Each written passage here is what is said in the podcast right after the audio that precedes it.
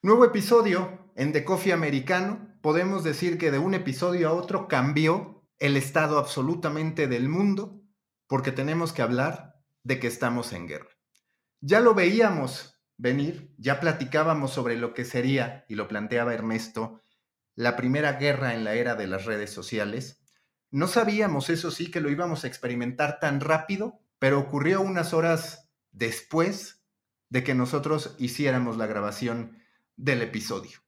Ya también preveíamos algunas de las consecuencias, de las problemáticas que iban a estallar y también de las bondades de cubrir una guerra en la era de las redes sociales. Ernesto Martelli, como siempre, Hernando Paniagua me acompañan en este episodio. Ernesto, para ti, ¿qué es lo que más resaltas en el aspecto positivo de la guerra, de la cobertura de los medios en la era de las redes sociales? Bueno, creo que está bueno cómo introducía recién Hola Pani, hola, hola Maca. Creo que e, e, ese punto, más allá de nuestra capacidad de haber previsto que iba a suceder, algo que todavía algunos analistas incluso daban por, por postergado o daban por improbable, eh, y no por mérito, creo que nos preocupaba profundamente y nos preocupa em, una, una guerra, una cobertura de guerra en este contexto. No solo, creo yo, como vos decías, de las redes sociales, sino, a ver, eh, eh, si existe tal cosa como, como, la guerra de la información, y estoy yendo a, resaltar un aspecto positivo, me parece que no hemos encontrado en esta guerra hasta aquí eh, un entorno de noticias falsas flagrantes. Quiero frenarme ahí por un segundo porque no estoy hablando de falta de desinformación, ¿no? O, o, abuso de información en tiempo real, que son dos características que claramente un entorno de redes sociales nos da pero sí creo que eh, a una semana de, los primeros eh, incidentes bélicos dentro de Ucrania, eh, hubo bulos, como dicen en España, hubo este, informaciones que de manera mendaz se pueden estar dando para inclinar la balanza para un lado o para el otro, pero sí creo que estamos, como probablemente no había previsto, al menos yo, un volumen de guerra de información tan claro, ¿sí? Donde estamos hablando de, concretamente, digo, el bloqueo de SWIFT por parte de la Unión Europea forma parte, en mi, en mi, entender, de un bloqueo de información, en el sentido de acceso a información bancaria de algunos bancos que quedan fuera de ese privilegio de acceder a esas listas y distribuir sus productos y servicios eh, monetarios, pero, pero sí me parece que eh, lo primero que resaltaría es, por el trabajo periodístico profesional, estamos en una guerra donde estamos viendo casi de manera cotidiana hechos y consecuencias, ¿no? Bombardeos, avances, retrocesos de las tropas de un bando y del otro, casi en tiempo real. Nos enteramos de que tal tanque ha sido atacado, nos enteramos de que tal formación ha retrocedido o avanzado metros o kilómetros, eh, prácticamente en tiempo real. Y, y, creo que al menos hasta aquí, más allá de la cuestión de la interpretación de la información, como digo, de una guerra informativa en otro nivel, por ahí lo que sorprende es que no estamos en un entorno de, como le decíamos vulgarmente hace unos años atrás, fake news, ¿no? Este, no fue hasta aquí una guerra de fake news, más allá de, como digo, de que claramente es una guerra informativa de probablemente el primer orden al que hayamos visto hasta aquí. Ahí hay una cosa importante para, para, sumar, Ernesto, y es por el contexto de este hecho noticioso, ¿cierto? En la medida en que ocurre lejos de nosotros, estamos, tenemos poco contexto frente a él, eh, muy poca información previa. Hay una real necesidad de parte de la audiencia por informarse verazmente. No por ratificar sus posiciones, porque no hay posiciones formadas. No, no, no, es muy difícil que alguien diga, no, es que yo soy prorruso o soy pro-ucraniano. Eso, eso no existía. Ya, ya, ya lo vamos a empezar a ver, pero eso no existía. Y como eso no existía, la gente quiere saber de verdad qué está pasando, quiere entender. Y eso nos ha permitido a los medios de comunicación en general volver a unas bases del periodismo que están en la pedagogía de los hechos, con libertades creativas, con posibilidades editoriales enormes eh, y con una audiencia que está dispuesta a consumirlo. Porque si hoy los medios están en su mayoría enfrentados a una guerra de clics, a una consecución de páginas vistas y usuarios únicos y tiempos de permanencia a toda costa, es porque los, eh, las audiencias no están necesariamente dispuestas a informarse, lo están haciendo de manera pasional, están compartiendo de manera pasional y nos hemos valido de eso para poder conseguir nuestras métricas. Pero en esta circunstancia, en este contexto, eh, la tarea de los medios es otra y eso refresca mucho dentro de las redacciones. Podernos dedicar a hacer contenido realmente informativo, realmente explicativo. Y eso me parece un, un aire muy importante para el periodismo en general. Y que yo justo hoy escribía de eso, de cómo, así como decimos, haga lo que haga Vladimir Putin, parece que queriendo aniquilar a un país es cuando más logró que viviera hablando de Ucrania, del sentido de pertenencia, que por supuesto que a nivel mundial no entendíamos y que ahora se siente más que nunca. El Washington Post, por ejemplo, tiene una columna que dice, haga lo que haga, Vladimir Putin ya perdió la guerra refiriendo a ello. Y me parece que para el periodismo, para los medios de comunicación, estamos ante algo parecido. Los medios estamos en guerra. ¿Por qué? Por los políticos, por los gobernantes que ahora sí han aceptado sin gran pudor que ven al periodismo como un enemigo común. Y curiosamente aparece esta guerra en Ucrania para poder validar que el periodismo es un bien social, para poder validar que el periodismo es necesario para conocer los distintos puntos de vista. Y quiero conectar esto con la entrevista que me dio Claudio Cabrera, el hasta entonces director adjunto de audiencias, que él dice algo que me interesa mucho su opinión. El New York Times trabaja en su propuesta de live blogging para competir con Twitter quiere convertirse en un espacio primero en el que sus periodistas, en vez de estar alimentando la audiencia y el ruido de Twitter, alimentan la cobertura del New York Times. Quiere convertirse en un espacio también en el que la audiencia se sienta más segura que lo que se siente en un entorno de redes sociales, que aunque es cierto, como dice Ernesto, que quizás no se ha dado una fake news que nos escandalice, no se ha dado digamos, la hegemonía de las fake news en el entendimiento de lo que la gente sabe que está pasando en la guerra, pues el otro día F Verifica sí decía que en cinco días había detectado 500 fake news. Es decir, 100 fake news por día, que es de escándalo, más de que no son el tema central.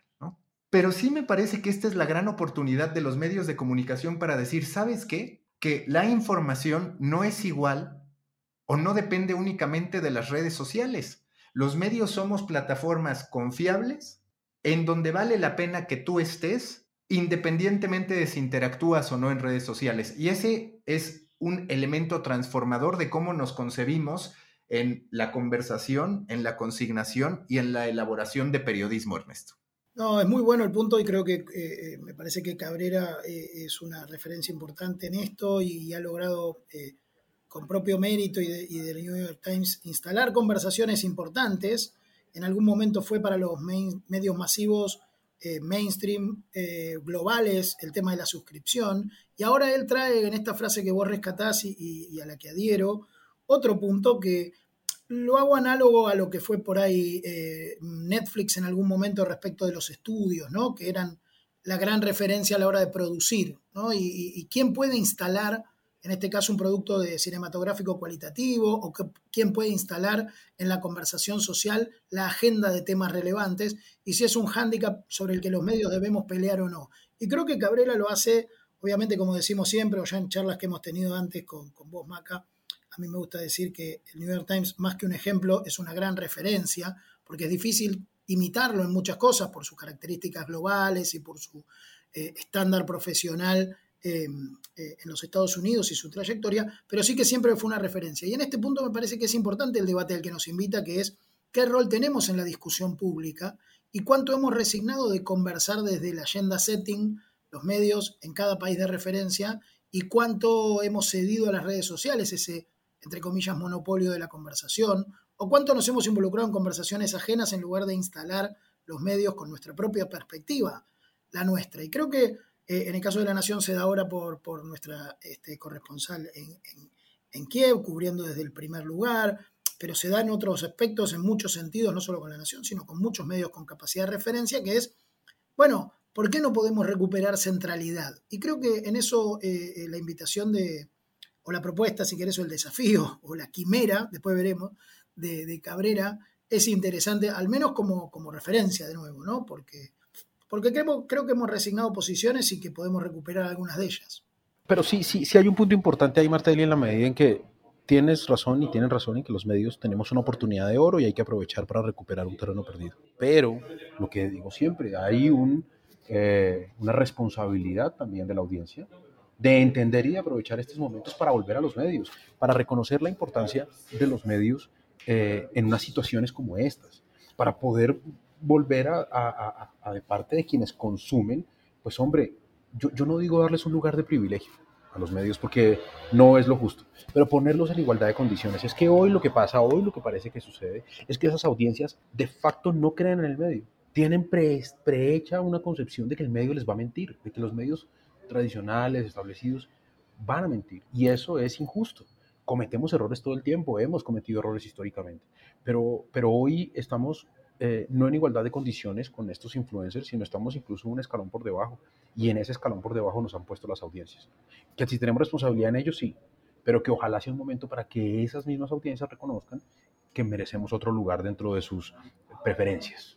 Yo antes de cerrar este tema les quiero preguntar su perspectiva primero sobre estos streams maratónicos. Yo hablé en su momento del binge watching o jugando con las palabras del binge watching, que es yo quiero estar por horas al pendiente de si veo una lucecita que se ilumina o una alarma que suena porque significa que ya viene pues sí, por un lado, potenciales pérdidas humanas y destrozos, pero también reconocerlo como espectador, se viene un espectáculo visual, quizás no agradable, pero espectáculo visual a final de cuentas. Eso por un lado.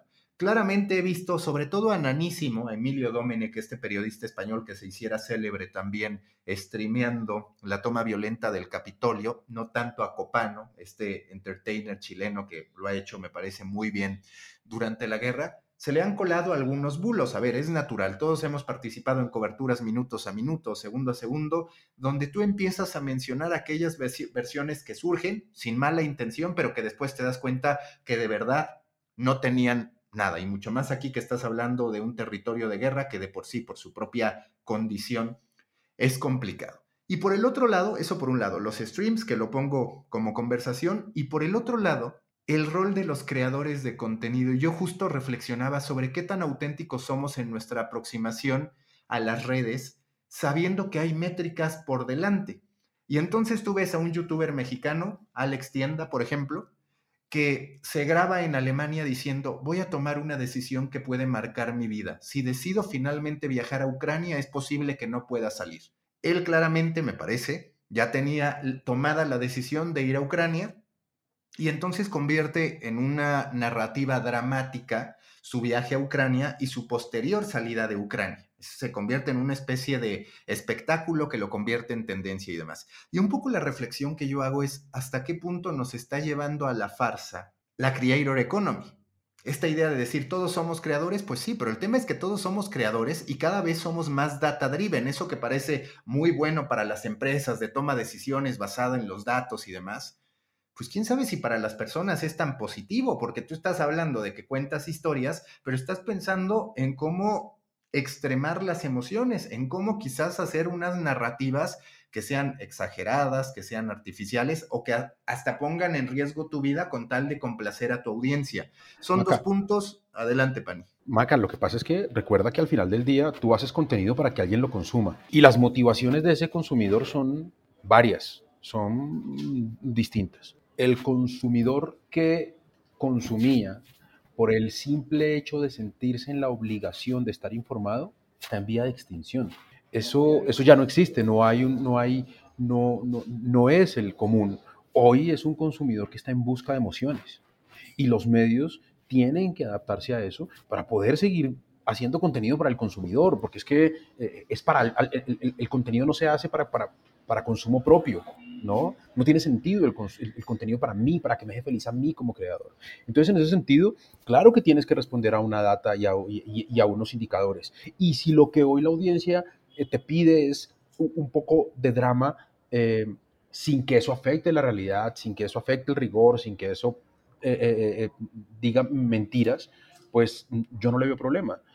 al final, en el caso de, de, este, ¿cómo se llama? Tienda. Alex Tienda. Alex Tienda. En el caso de Alex Tienda, pues, hombre, tiene que ir, va a informar, pues, una pequeña mentira en la medida en que dice, ustedes me dicen si voy o no, pues es exactamente lo mismo que ocurre, y voy a poner un ejemplo, cuando en un noticiero eh, de televisión el periodista dice, y miren, justo aquí me encuentro con una persona que eso, con él ya habló, ya lo tenía listo, sí es un transeúnte, sí, pero, pero, pero, pero, le dijo, te voy a preguntar unas cosas para que no te pongas nervioso ante la cámara. Y cuando me den en vivo, yo te digo que justo estás pasando por aquí, listo, prepara tu respuesta para que no la vas a cagar en vivo. No es una, es una mentira blanca. No, no lo veo tan grave. Lo veo necesario para el final el espectáculo que es la televisión y en términos generales el video. Y las TikTokers que lloran, por ejemplo, las TikTokers que lloran por lo que pasa en Rusia, en Ucrania. Pero eso ya es otra cosa. Pero eso ya, eso, eso ya es otra cosa. Porque eso no tiene nada informativo. Esto, ya, esto es querer generar una o querer simular una empatía que probablemente no existe. ¿Sí? E, e, Esta es un poco la guerra que hay hoy de salir con un letrero a tomarse unas fotos y entonces eh, una ucraniana con un, un ruso abrazados, son esposos y, una historia atrás, esa vaina es montada, ¿sí? Ahí creo que sí hay una diferencia entre una cosa y otra. Sí, yo agregaría, me parece muy interesante el punto y, coincido con, con, ambos en esto, ¿no? Creo que la Creator Economy tiene reglas este, muy claras en cuanto a cómo se llega a la audiencia, cómo se conmueve eventualmente esa audiencia y cómo eso se transforma en dinero. ¿no? Esa relación es bastante, diría yo, y, y Maca lo vienes estudiando y describiendo con, con claridad, eh, eh, es constitutiva ¿no? a la creator economy, ¿no? a la relación entre el creador y su audiencia, en todo caso a su posibilidad de monetizar a través de eso. Creo que, como decía de manera blanca, la emoción es un elemento constitutivo a eso, el drama probablemente sea parte de esa escalada y una guerra es el drama máximo, con lo cual estamos invitados prácticamente a que ese juego se juegue así con las reglas de la Creator Economy. Cerraría, por lo menos de mi lado, con algo que sí tiene que ver por ahí con el periodismo más profesional, en el otro lado, eh, no porque no sea profesional la Creator Economy, no es cuestión de bando, sino estructurado de manera profesional, me refiero, y agregaría un detalle a lo que vos decías de los desafíos del live, que lo nombraba creo que esta semana el Niman Lab, que es el volumen de cobertura. ¿no? ¿Cuántas notas son suficientes notas en una guerra? Además del live, ¿no? que era un desafío importante porque, claro, no solo por la posibilidad de cometer error, sino este, un conflicto que durará tiempo, el 24-7, cuánta audiencia hay expectante de lo que acaba de suceder en el instante anterior. ¿no? Eso por un lado respecto de lo que decías del vivo, y respecto de la cantidad de notas creo que es un debate también, eh, porque producir notas de guerra, entre comillas, permanentemente, no digo que es simple, porque nunca lo es, porque la guerra siempre es compleja, pero es lo que sabemos los periodistas, entre comillas, hacer. ¿Sí? Entonces podría ser ilimitado, como cuando fue la primera semana del coronavirus, de la que se van a cumplir dos años de, que se declaró la pandemia a nivel internacional. Bueno, efectivamente, eh, eh, no digo que sea simple, pero es lo que sabemos hacer. ¿no? Despachos, hay agencias, eh, material probo, creíble, confiable, equilibrado. Bien, eh, ¿cuántas son suficientes ¿no? en este momento de abrumar a, la audiencia? ¿Cuántas son necesarias, diría yo? Y me parece que eso se agrega al lado nuestro del problema y, coincido con ustedes respecto del desafío que tiene la Creator Economy para también, quizá por primera vez, eh, los influencers, como parte, o los influencers, o diría yo, los, creadores de contenido, para ser más claro, eh, eh, como parte responsable de la cobertura de una, de una guerra eh, en tiempo real, ¿no? No solo con la cuestión emocional que veíamos que decía los montajes emocionales de las fotos dedicadas y del compromiso de, de, quienes estamos lejos, sino también de quienes efectivamente van a estar ahí, cubriéndola ya no como corresponsales de guerra formales, sino como este, creadores de contenido en tiempo real en el lugar donde suceden los hechos. Y que obviamente te preguntas hasta dónde es válido el melodrama y hasta dónde no, hasta dónde la mentira es en efecto blanca y en dónde ya estás manipulando, que ese sin duda seguiremos hablando de ello. Vamos con el segundo tema, el segundo tema que tiene que ver, que, que tiene que ver perdón, con la BBC. La BBC a través de su News Lab lo que dice es, las audiencias más jóvenes están interesadas en historias con un gran valor de servicio público, que eso se ha validado en distintos espacios. La generación Z está interesada en estos grandes temas sociales que pueden ir desde la equidad de género hasta el calentamiento global, pasando por muchas otras cuestiones por las que hoy están empujando. Son una generación con las causas por delante. También, de acuerdo al, News Lab de la BBC, están eh, preocupados por problemas relacionados a la salud mental, pero pueden estar menos interesados en el formato de texto pesado que muchas de las historias que se presentan de modo gráfico. Esto lo estoy consultando en la Fundación Luca de Tena en su newsletter que compartieron este ejercicio llamado Graphical Storytelling que ha hecho el News Lab de la BBC. Tuvo dos fases este ejercicio. La primera fase, en junio de 2019, la BBC lo que decide es estudiar historias de salud para encontrar elementos y entidades estructurales comunes y de ahí comprender cuáles tendrían que ser los elementos visuales que explicaran eso que estaban presentando. A partir de ello, hicieron prototipos de servicios de búsqueda de imágenes y detección de entidades y también un renderizador con plantillas para tipos de paneles recurrentes, esto que incluía citas, estadísticas, símbolos gráficos y demás. Los unieron con una aplicación web simple que al usuario le permitía ingresar un texto, revisarlo y modificar el panel de historietas automatizado que se genera como resultado. Es, digamos, la intención de la BBC por hacer que un Pictoline, que muchos conocemos en Latinoamérica, pueda ser hasta cierto punto automatizado. Lo que dice es, los cómics producidos en esa primera etapa fueron muy simples, pero sí suficientes para concluir que puede ser factible encontrar una forma sofisticada de ensamblar imágenes, de tener un storytelling ilustrado. ¿De qué se dieron cuenta? Se dieron cuenta de que eso iba a llevar a los periodistas a todavía tener que dedicar mucho tiempo a estar jugando la con la apariencia, con cómo se veían estos visuales. Entonces, ¿qué fue lo que hicieron? Pasar a la fase 2, la automatización, que fue en agosto de 2019, dan comienzo a esto y se enfocan en aumentar cuánto se podían automatizar estos cómics. ¿Qué le añadieron? Bueno, lo que hicieron fue construir una canalización de procesamiento del lenguaje natural que les ayudaba a identificar las características en el texto ingresado del periodista para así generar una imagen resultante que encajara mucho más en lo que se iba, en lo que se iba haciendo. Y lo que ellos dicen es, si se logra, si se puede lograr automatizar este tipo de narrativa. Están trabajando hoy con su departamento de UX para crear toda una interfaz que ayude a los periodistas a concebir la historia completa como un cómic visualmente coherente en vez de paneles sencillos separados entre sí. Primero, los periodistas tenemos que aprender a hacer doodling. Yo, por ejemplo, reconozco que dibujar, que explicar con trazos es algo que está como un punto pendiente para mí y que tengo como una de mis máximas prioridades. Segundo, la capacidad de síntesis, pues debe estar en un cómic, pero debe también estar en el texto. Tercero, de verdad la generación Z solo va a consumir video corto y texto, o bueno, y en este caso, historietas, ¿cuál es su perspectiva? ¿Qué han hecho ustedes en materia de automatización de contenido? Y por otro lado, ¿qué han hecho, Pani, en materia de acercamiento con nuevas generaciones? A ver, lo, primero es explicar de manera sencilla siempre va a ser el reto de los periodistas, explicar de la manera más fácil posible. Y eso eh, en, en, el pasado puede ser un texto más largo o más corto o más profundo, hoy es un tema visual o puede ser un audio o lo que sea. El reto sí de explicar de una manera sencilla es la máxima del periodismo. Entonces, eh, en este caso y en la propuesta de ahora es con un video, está bien, es lo que está en tendencia hoy, mañana será otra. Eh, que si las eh, nuevas generaciones solo consumen o, prefieren, consumir de esa manera, tomarlo como un absoluto es lo que me parece riesgoso, que solo consuman video y que solo sea video corto, mm, me parece que es una cosa que todavía estamos en, en o sea, que es muy riesgoso asegurarlo.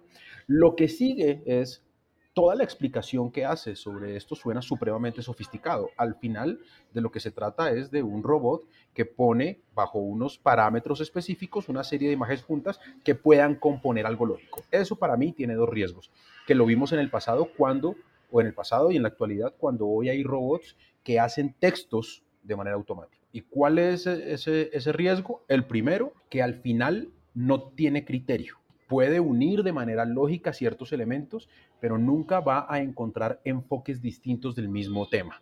Y eso va a llevar en un futuro a que todos tengamos el mismo contenido. Sí, hecho por un robot, pero el mismo. Lo segundo es que cuando yo hice esta prueba en el caso de los contenidos en texto, pues eh, las máquinas tienen unas debilidades y es solamente puedes eh, construir textos de data eh, numérica, de datos. ¿A qué me refiero? El precio del dólar, el resultado de un partido, el clima. ¿Por qué? Porque tú construyes un template, ¿no? El día de hoy el equipo X jugó contra el equipo Y en el estadio Z con un resultado de X versus X, al fin, los goles nos anotaron X y tal, y se van llenando esos campos. Esa clase de información es una información que habitualmente se ubica en lo que llamamos el zero, zero click search zone, cero, cero click zone, perdón, en, en search. Si tú buscas el resultado de un partido, tú quieres saber cuánto quedó. 2 a 1, sencillo. El verso que tú escribas alrededor de eso hoy resulta irrelevante porque tienes un video. Si tú eres el precio del dólar, quieres saber cuánto está y Google te pasa la gráfica de en cuánto estaba ayer y todo. Entonces, la experiencia que yo tengo con el contenido automatizado en texto, que es lo que había disponible en ese momento, fue interesante, pero concluimos que no era algo útil para el medio de comunicación en la medida en que no iba a generar mi tráfico y pues generar volumen por generarlo no tiene sentido y es una información que Google te ofrece de manera distinta. Ese será el reto ahora en este nuevo modelo de hacerlo con imágenes. Martelli, ustedes. Sí, me gusta el tema por, por varios aspectos. Uno, si se quiere, más conceptual y después uno más práctico, un poco también compartiendo con Pani. A ver, desde el punto de vista conceptual, creo que eh, eh, las capacidades narrativas sean las visuales, sean las escritas, sean las automatizadas, son un desafío importantísimo para la profesión que hacemos, siempre lo fueron, y creo que algunos entornos digitales o algunas capacidades de algunos entornos, en este caso tecnológicos, nos están permitiendo, nos están devolviendo a las discusiones que por ahí teníamos ya este, naturalizadas. En este caso vos preguntabas si la habilidad de poder contar eh, con gráficos o con sketches o con borradores o contar con, imágenes, lo preguntaba también, o lo decía, mejor dicho, Pani, respecto de eh, explicar de manera simple. Y yo creo que eh, el andamiaje de la narrativa, cual sea la que elijamos, todas las narrativas, nos corresponden como debate profesional sí o sí. Es decir, tener la capacidad de sintetizar, tener la capacidad de escribir hechos de manera correlacionada, tener la capacidad, y estoy hablando de hechos y no solo de datos, creo que ahí tiene un punto importante eh, Pani sobre su diferenciación, al menos para mí lo es y coincido con él. Entonces, me parece que las cuestiones de narrativa nos van a acompañar durante mucho tiempo como debates porque hoy accedemos, o gracias a que accedemos a algunas tecnologías que nos permiten volver a discutir, ¿no? La cuestión de, cómo se configura, lo hablábamos al comienzo, un buen texto, más allá de su extensión, más allá de sus características, un texto explicativo, un texto que contiene la información básica, que la ordena, independientemente de que lo haga con la pirámide invertida, ¿no? Que digamos la táctica de la pirámide invertida o alguna otra, en este caso la de la, llamémosle la deconstrucción narrativa en imágenes, ¿no? Que por ahí para un proceso, me pongo técnico en esto, pero digo, por ahí para un hecho que sucede en el tiempo, pueda ser útil esta gráfica, ¿no? cuando uno tiene que narrar acontecimientos que sucedieron de una manera lógica en el tiempo y que cronológica, digamos, y que ¿no? uno puede mostrarlos de una manera mucho más accesible o directa que explicarlos y contarlos. Válido. Respecto de la automatización o de la cuestión práctica, creo que los desafíos son enormes eh, y hay que entender cuál es la conveniencia. Eh, obviamente la automatización tiene ventajas en términos de productividad, de simpleza, de operación, pero no siempre tanta como parece. Digo, cargar los datos, tener datos verídicos sigue siendo más difícil que decirle a un robot, o en este caso, con perdón de los profesionales, a un humano, que haga esa tarea. ¿sí? Porque escribir el resultado de un partido era un despacho que prácticamente podía ser el redactor más raso que arrancaba. ¿no? Entonces, si el partido no era un partido comprometido, podía ir y contarnos cómo había sido el resultado. Eh, ya después sí hay que interpretarlo, entender las tácticas, saber qué fue lo que sucedió, ver si el técnico acertó en el momento adecuado con los cambios cambia, ¿no? Y nos puede dar a nosotros una diferencia, por ahora solo humana.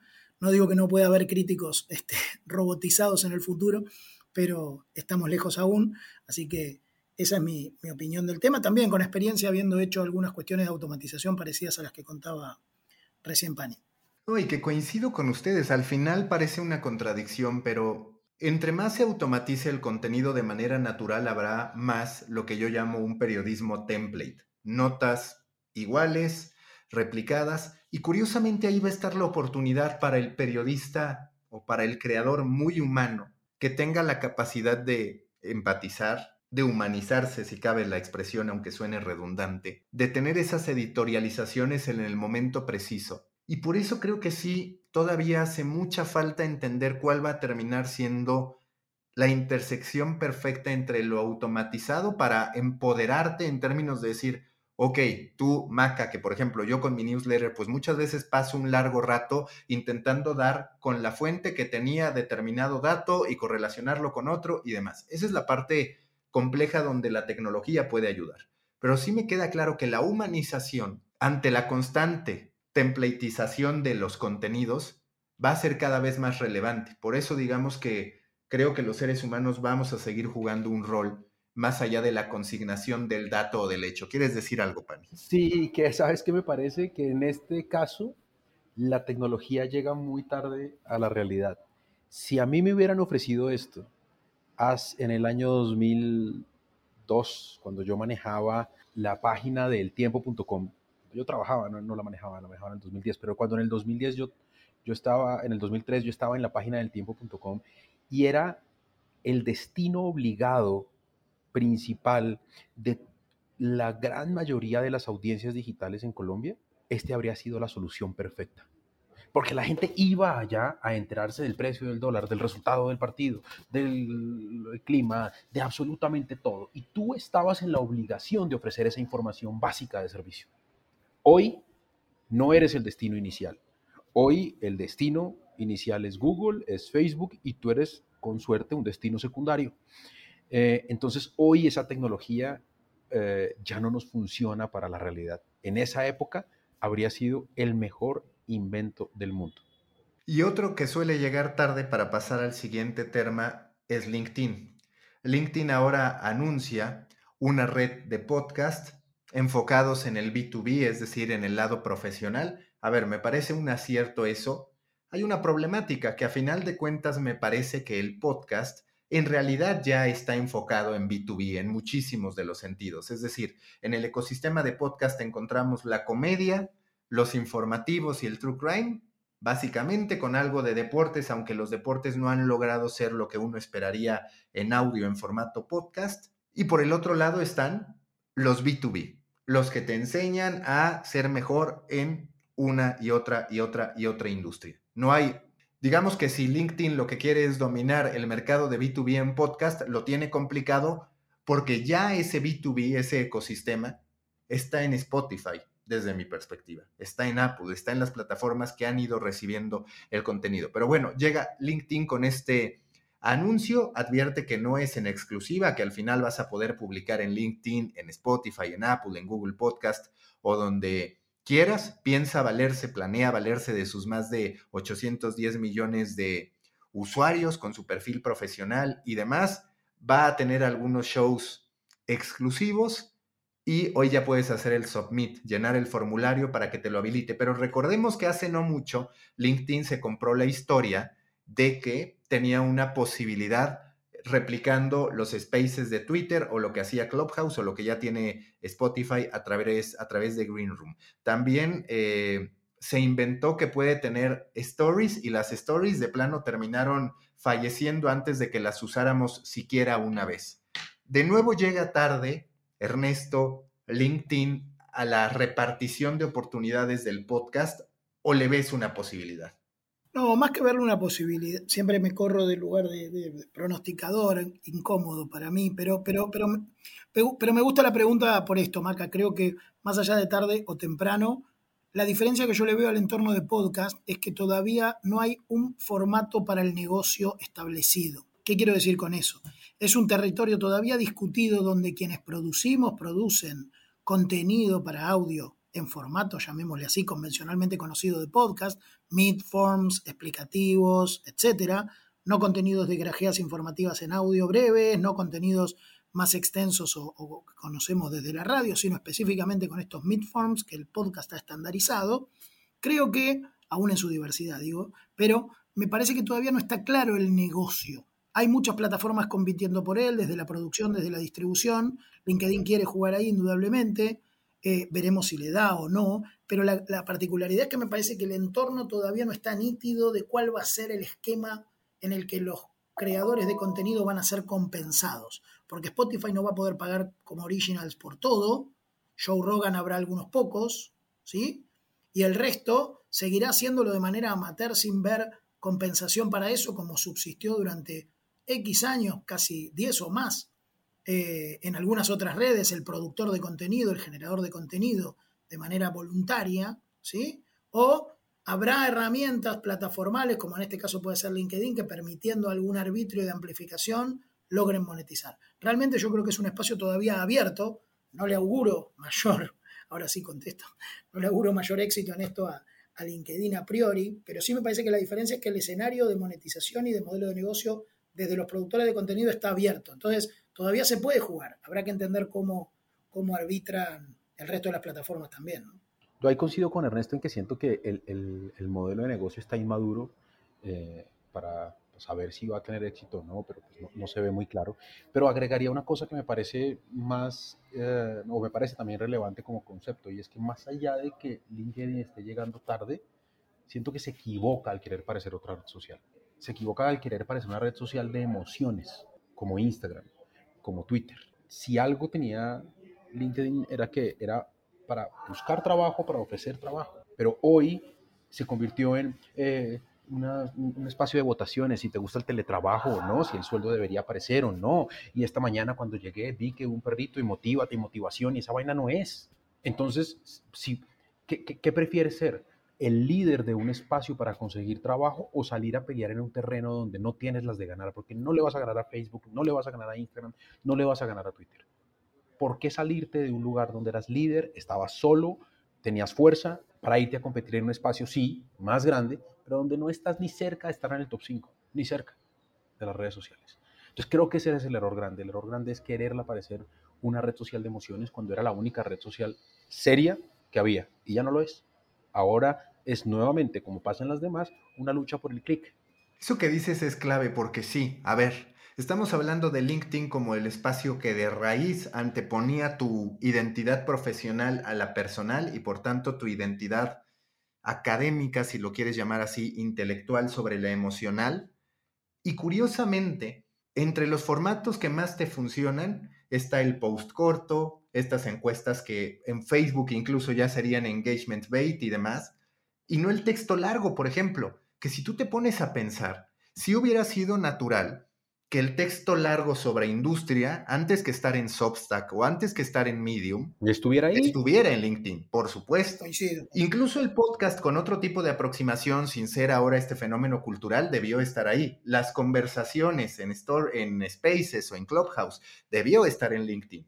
Pero es cierto que no se ha dado y que se le puede hacer tarde para que se dé tienen la parte de cursos que quizás deberían integrar mucho más a la experiencia de LinkedIn porque teóricamente ahí hay un valor agregado y hay profesores de alto nivel y demás, pero sí queda la sensación que LinkedIn no ha sabido entender cómo hacerlo. Y como tú dices, Pani, este hecho de las, eh, de las reacciones, el modo en que te relacionas, ni siquiera han podido ser claros en, ok, ¿qué importa más, los contactos o los seguidores? Porque no queda tan claro cuándo eres un contacto y cuándo eres un seguidor de otra persona. Hay muchas eh, preguntas que uno se hace como usuario al estar en contacto con LinkedIn. Me da mucho gusto que Ernesto se comprometiera con una respuesta porque ya sabes que él es de los que prefiere ser historiador, no profeta. Eh, ser profeta es un sacrilegio.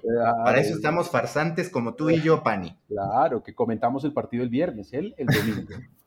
No, pero me gustó mucho lo que eh, eh, cierro ahí porque me parece que, está muy bueno el punto y coincido con ambos de que trae Pani respecto de lo emocional, porque creo que lo que traías vos de las indefiniciones o algunas cuestiones que le postergaron cuestiones que hoy parecen obvias, que hubieran sido handicap a favor de LinkedIn, como una red profesional mucho más integral, tanto de conectar profesionales, en el primer caso con profiles y con habilidades demostrables y demás, este, pero también desde el punto de vista del conocimiento, de la transmisión de información. Y creo que ahí, en ese sentido, coincido que ha entrado tarde muchas veces o mal, y en este punto, si no afina la puntería, le pasará lo mismo.